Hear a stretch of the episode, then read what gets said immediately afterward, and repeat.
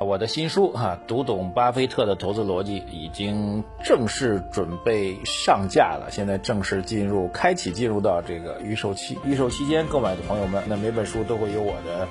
这个签名哈。各位想要购买的朋友们，可以在公众号“财经马红漫”或者“财来问”对话框发送“新书”两个字，就可以获得具体的购买方式。那我们的预售期呢，是从今天开始到八月十八号预售期结束。八月十八号之后就没有这么多福利了，所以希望大家可以多多支持，提前的进行抢购。而我们的商品呢会在八月二十号之后呢正式发货，请大家的耐心的等待。在此感谢大家的支持。呃，各位老马日评的听众朋友们，二零一九年的八月十九号星期一啊，新的一周又开始了。本周哈，这个刚过去的周末吧，准确来说，这个不知道今天是个什么日子了，让我们觉得啊，这个幸福的。不得了啊！这个因为周末的利好消息实在是太多了哈，虽然专业性都比较强，但是方向都很明确，都是利好。至少有两个半的重大利好啊！因为这个说三个有点不合适，因为第三个跟前面两个比起来差太多啊。虽然也是利好啊，但两个半的重大利好的程度都可以用这个石破天惊四个字来形容啊！这层级非常非常高。按时间来说吧。首先是央行出手啊，央行出手正式推出了一个叫做 LPR 啊，这个我估计绝大多数人这个周末啊搞投资的人被 LPR 这三个字母给刷屏了啊，但是能说明白的人不多啊。简单来说呢，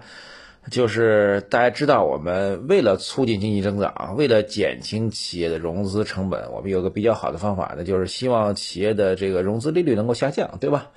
为了让融资利利利率下降呢，其实这个市场化的手段有一种，还有一种呢就是计划的手段，简单称之为计划手段嘛。市场化手段啊，这个计划手段大家比较清楚，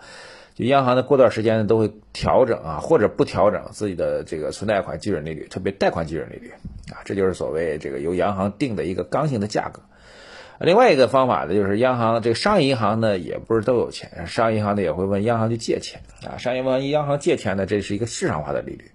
对吧？央行愿意多给你钱啊，愿意降低你的融资成本呢，就有意识的会把市场化利率压低啊。所以这个世界当中哈，在金融贷款市场当中呢，实际上是存在两个利率的，一个就是这个央行确定死的那个死的哈这个贷款基准利率，另外一个就是市场化的利率。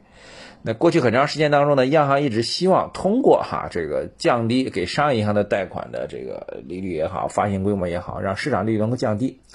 但是没成想啊，这商业银行也。鬼精鬼精的啊！你给我降低利率了，好好事儿啊！我从你那儿拿钱便宜了，但是我给企业贷款，哎，我依然按你那个 基准利率，你也不能说说我什么吧，对吧？最优秀、最优秀的企业，大的央企、中字头的企业，从商业银行去拿这个贷款啊，最给最低的优惠，也就是这个确定好的贷款基准利率打九折到头了，其他的哈甭想打九折，还要上浮，对吧？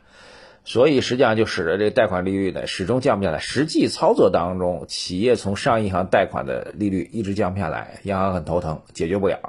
现在是下了狠心了，弄出来这样一个 LPR 啊，就以后呢，这个商业银行给企业的贷款利率不要再参照啊贷款基准利率了，参照的是央行借给你的钱，你在这基础上再加一点点啊。大家可以去报价啊，这个十八家银行集中来报价，报价之后来确定这样一个标准。好，所以它实际意义呢，就是核心意义是两点。第一点呢是贷款利率的市场化，啊，不再是卡死了，而是有了一个浮动，啊，有了一个竞价机制，这是最大的历史性突破。当然呢，在当下这个市场呢，把它理解为有可能会是一个变相的降息啊。为什么叫变相降息呢？原因有这么几个。第一个呢，就是我们监管部门，包括上周的国务院常务会议明确表达了。啊，要给这个小微企业需要扶持的企业，要实际利率要下降一个基点，这就是一个比较要下降一个点，不是一个基点啊，这是一个非常明确的一个表达。那怎么落实呢？LPR 来落实嘛，所以大家认认为是一个降息。另外一个实际运行过程当中啊，这个如果按照现在计算的方法，就是央行给商业银行贷款再加几个基点，那确实会比现在的贷款利率要低啊，所以大家认为这是一个降息。所以这肯肯定是一个重大的利好了，但是利好程度我觉得不用过度高估啊，就短期的利好程度不用过度的高估，很显然是长期的利好，因为它比较明确嘛，这个未来的贷款利率肯定是新增贷款才能够享受，那么既有的贷款暂时享受不了，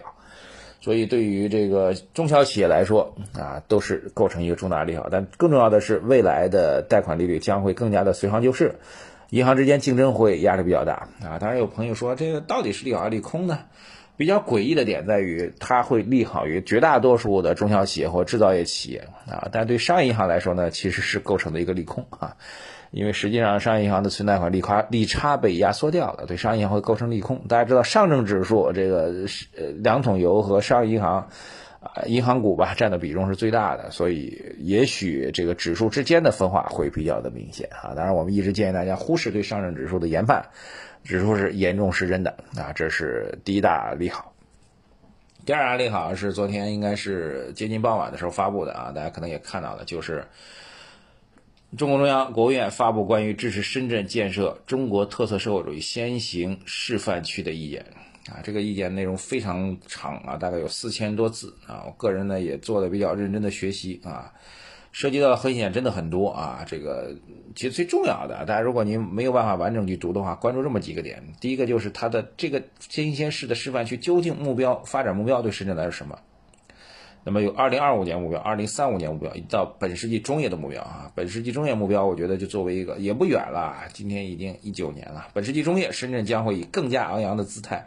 屹立于世界先进城市之林，成为竞争力、创新力、影响力卓越的全球标杆性城市。好吧，那么涉及到产业，五 G、人工智能啊，这个境外人才的这个引进和人才管理的突破啊，当然跟资本市场最直接相关的，就是要完善创业板，推动注册制改革。可以想见的是，这句话一出来，因为科创板的注册制已经很成熟了，或者上交所的注册制已经很成熟了，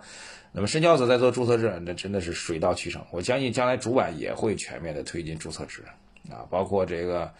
啊，深圳试点外汇管理改革啊，包括助推大湾区建设啊，等等等等吧，我们就不细讲了。总之呢，是一个比较重大的一个历史性突破。呃，深圳本身就是改革开放的前沿阵地啊，这个从七八年、七九年开始就是改革开放前沿阵地，呃，它本来就是一个先行先试的一个标杆。那么关于这件事情呢，我觉得有几个评论带给大家。第一个，大家注重到的是粤港澳大湾区。主推深圳啊，长三角一体化主推上海，所以标杆城市在历史的战略机遇期会发挥出更大的标杆作用啊，毋庸置疑，这是第一个。第二个，在这些标杆城市，他们本身就带有先行先试的含义，先行先试的重大含义，其实就是要深化改革开放的重大历史性突破，要把以前认为解决不了的难题，在这些地方一定要实现真正意义上的突破啊，比如在深圳刚才提到的一些突破点，我们已经讲到了。在上海 自贸区新片区，未来要做的资本项目的自由可兑换啊，外汇资金的自由流动，换句话说，离岸的贸易市场、离岸的金融市场，这都是历史性的重大突破。第三点，以这样一个核心突破点来形成点、线、面全局的带动作用啊。深圳是一个点，深圳周围啊，离它最近的，比如中国香港啊，这个几个城市会构成一个线啊。粤港大湾区到整个华南，这是一个大面，这个大面再带到全局。啊，上海一样，上海是一个点啊，上海到核心城市，这个杭州、南京啊、苏州，这是线，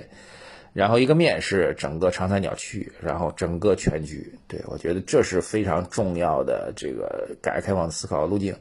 一旦在这些核心城市核心制制度能够有所突破的话，这个未来整个中国经济的前景将会迎来跃进式的发展哈。比如提到相关产业，深圳提到五 G、人工智能等等。